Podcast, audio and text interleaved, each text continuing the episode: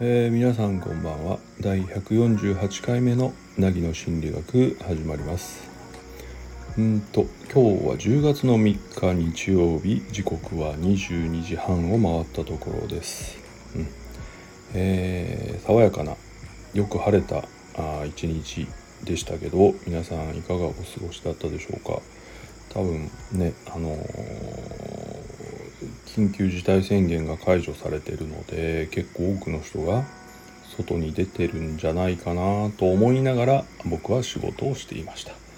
はい、今日は一日中とても忙しくてですねうんと空き時間がありませんでしたのでうんでさっき帰ってきたところです。うんあの対面を解禁してから1週間ちょっとかな、うん、やっぱり慣れないですね。そのオンラインオンリーで、えー、出かけずにやってたのでこう事務所まで行って、えー、対面したりオンラインしたりまあごっちゃなんですよね。半々ぐらいで。そういうリズムになかなか体が慣れてこない感じがする。ということで若干ね疲れやすい気もするんですけどね。まあまあ徐々に慣れていきたいなというふうに思っていますはい、えー、148回目の今日のテーマですね本当の私はいないっていう話をちょっとしてみようかなと思います。うん。えっと、まあよくですね、あの、何て言うのかな、本当の私っていうのがわからないとか、うん、本当の私が抑圧されて出てこないみたいな話があります。で実際にまあこれは表現の問題だからイメージとしてはすごくよくわかる話ですよね。確かに何らかの事情であの自分を抑えなくちゃいけないとか装わなくちゃいけない時間が長い人にとっては本当の私っていうのは確かに、うん、中にあるかもしれないとは思います。一方で、うんと、幼少期から要するに子供の頃から家庭環境の中でね親のまあ何て言うのかな、うん、影響が強い環境の中で育った子っていうのはどうなるかっていう話をするんですけどまあ今ね脳科学とかでも分かってるけど人間の気質のまあほとんど8割から9割は親子関係の中で作られるっていうのが分かってるんですよね。うん、そうするとまずその何て言うのかな。空っぽですね。まあ、意識としては空っぽの中まま生まれてきた赤ちゃんとしてね育っていくわけだけど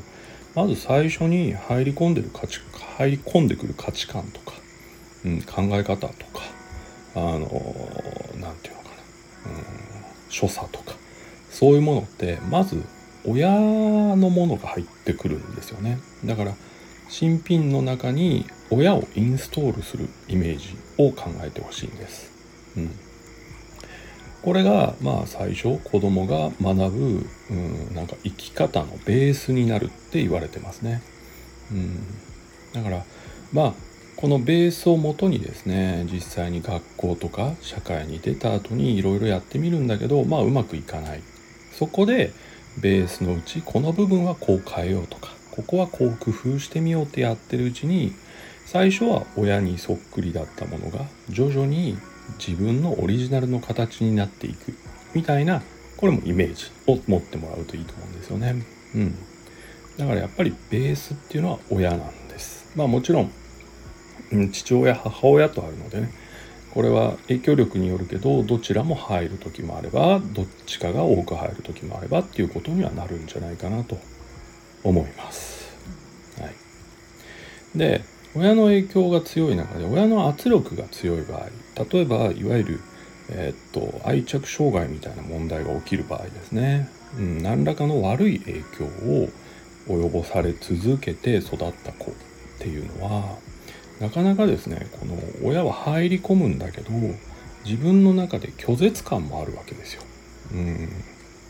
なので辛かったとかそうしなければならないみたいなのがすごく入り込んでくるじゃないですか最初に。うん、なので学校とか社会に出たタイミングでそうしなければならない何かちゃんとしなければならないみたいな脅迫観念がなぜか生まれてくる人っていうのはそういう親に育てられてる可能性は十分あるんですね。でそうなると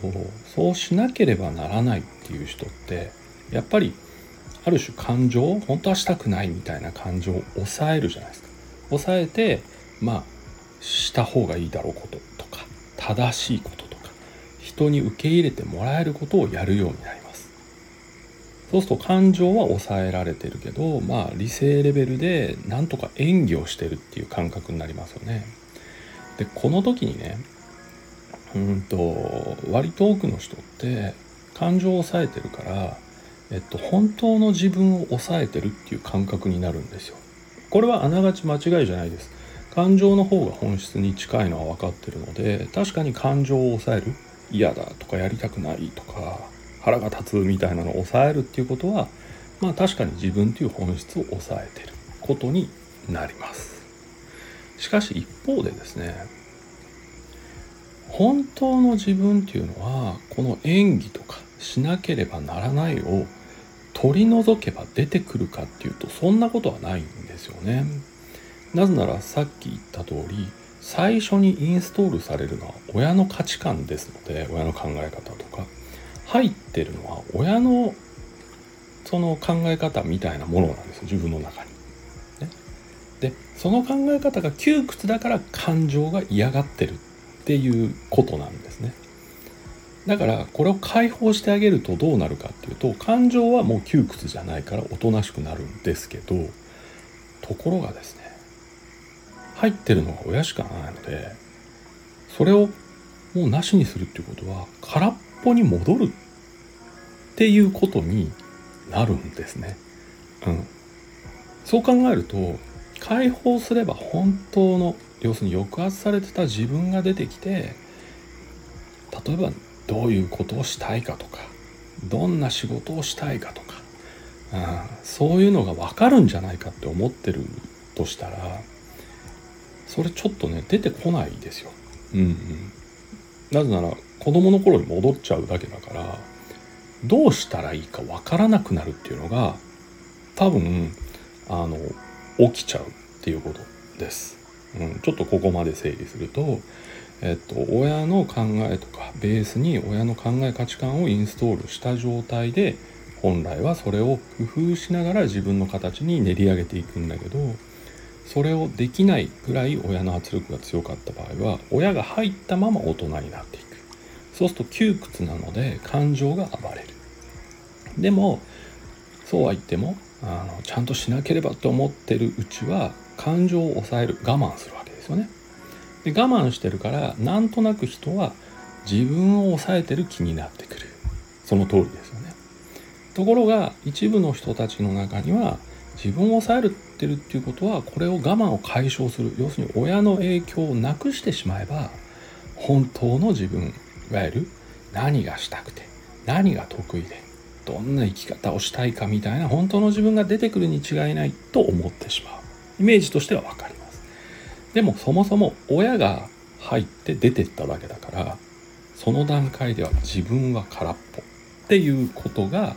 実は起きてしまうっていう話です。うん、そういう意味で今日の題を「本当の私はいない」と書きました、うん、だから特定の条件下においての話ですから、うん、哲学的な話じゃないですよこれはね、うん、心理学的な話と考えてくださいね。じゃあ本当の私がいないどうしたらいいか分かんないじゃん。怖いよ不安だみたいになる人って案外多いんですね。この時に必要なのがモデルケースなんですね。モデルになる人を探すんです。どういうことかっていうと普通は問題なければ親を入れ込んで工夫できたんだけど親を取っちゃってるから親の代わりになるような人を入れ込むっていうことはあのある程度効果が出てくるって分かってます研究で、うん、ただし誰でもいいわけじゃないですよね。多分感情がやっぱり残ってるから。こういうのがいいなこういう人がいいなとかこの人は嫌だなとかはわかるじゃないですか。だからできるだけモデルにするのは自分の感情が欲する人です。要はこういう人になりたいみたいな。うんこういう人でありたいみたいな。何々したいで表される感情。それが欲する人を一旦モデルとして自分の中に仮に入れ込むっていうことになります。言い換えると真似をしてみるっていうことです、うん、例えば自分の好きな人は苦しい時こうやって乗り越えるんだ。あそれやってみようかな。とかね。あ何か課題がある時に自分の好きな人はこうやって立ち向かったのか。その方法いいなやってみようとかね、うん、あ自分の好きな人はすごく日々の生活を大切にしてる人だな。じゃあ自分も一回真似してやってみようとかね。こんな感じなんです。最初はこういうこと。で仮と言ったから一回入れてやってみてちょっとここを変えようかな。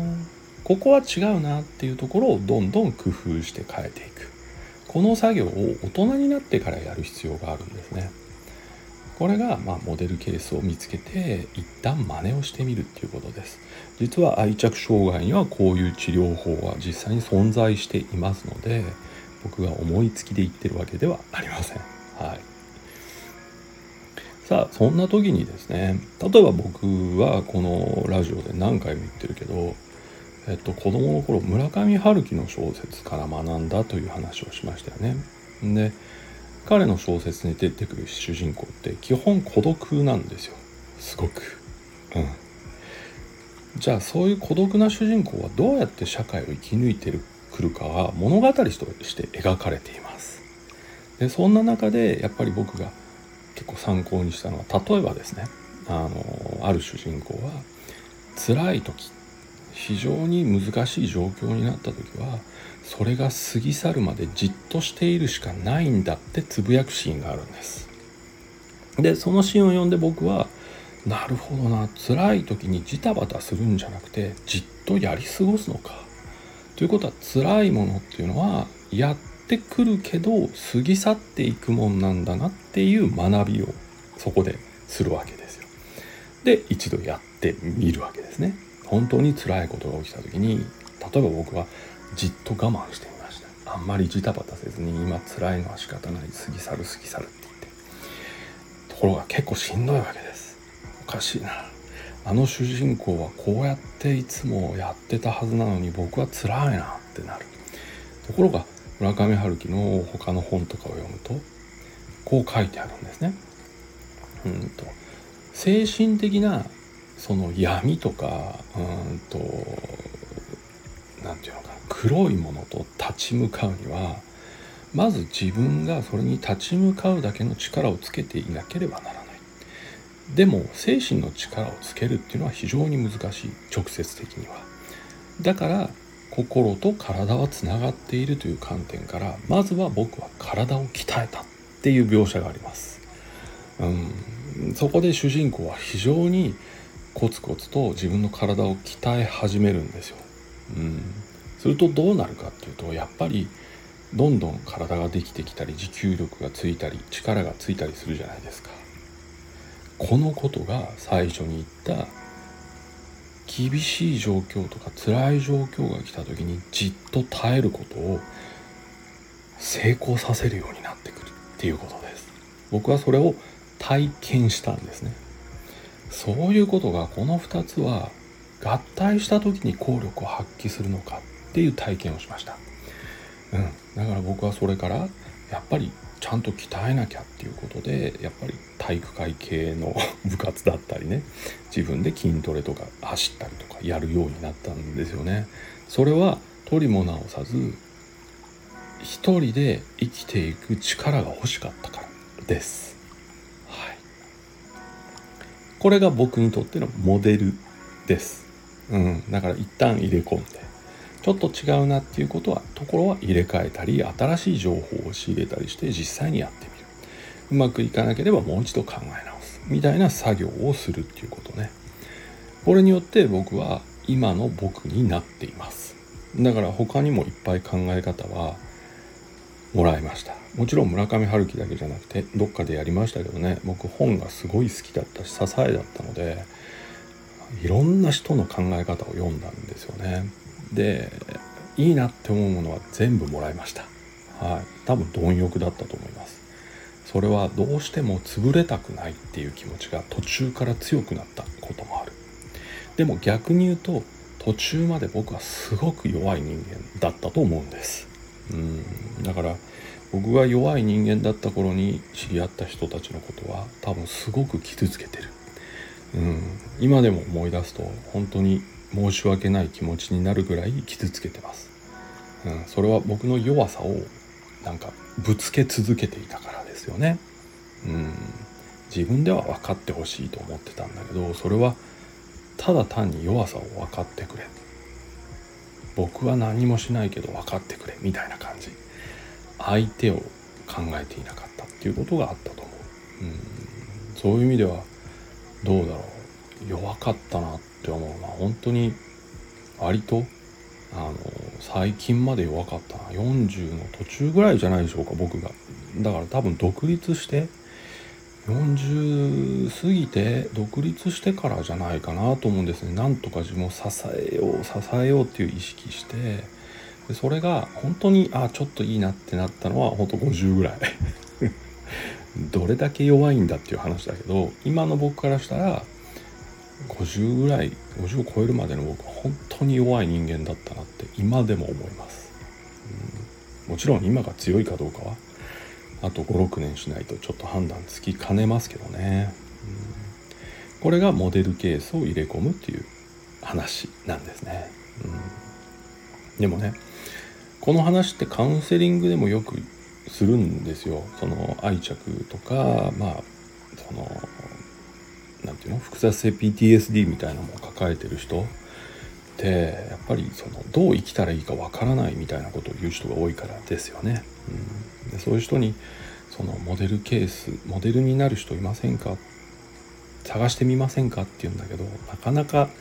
探さないとかね。えっといい人はいるけどできませんって言っちゃうんですよね。うん。なんかね僕はそういう話を聞くたびに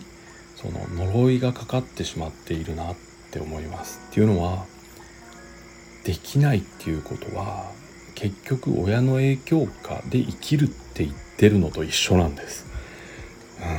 うん、だから本当に強く呪縛がかかってるんだろうなというふうに思います、うん、でそのことを否定するつもりはありませんしそのことを責めるつもりもありません。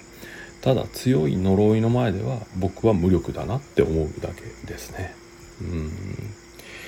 そう。ただモデルケースの件はさっきも言ったけどその本当に実証実験とかでちゃんと効果が上がることが分かってきてるのでこれは僕はどう生きたらいいか分からないっていう人にはおすすめはしたいなっていつも思ってます。で実在の人物じゃなくていいんですよ。うん。これも分かってきてるんですよね。僕が本の主人公から作者からそれを学んだように、えー、必要であれば実在じゃなくて例えばドラマとか映画とか歌手でもいいでしょう。アニメでもいいです。漫画からでもいいです。これどっからモデルを見つけてもいいんです。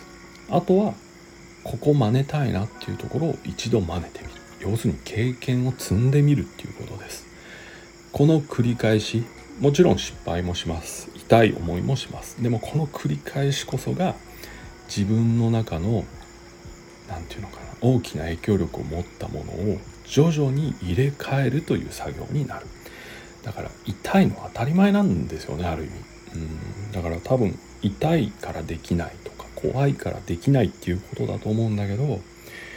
そこを言われてしまうとやっぱりお手上げなんです。うん、怖いけどやりたい。痛いけどやってみたいっていう場合だけこの方法はお話しできる方法かなというのが今のところの僕の考えですね。うん。いかがでしょうね。ちょっと今日はモデルの話、モデルを入れ込んでっていう話を愛着障害の対応法からまあ引いてきてちょっとご説明をしてみました。うん。えっ、ー、とまああの別に絶対これが正しいとかじゃないですよ。あのいろんな方法がある中で僕が好きな方法をお話ししてるだけですから参考にするしないは皆さんの自由ということで一つよろしくお願いします。はい。ということでここまで聞いていただいてどうもありがとうございました。また明日お会いする時間までお元気でお過ごしくださいそして日曜日もお仕事だった人お疲れ様でしたではおやすみなさい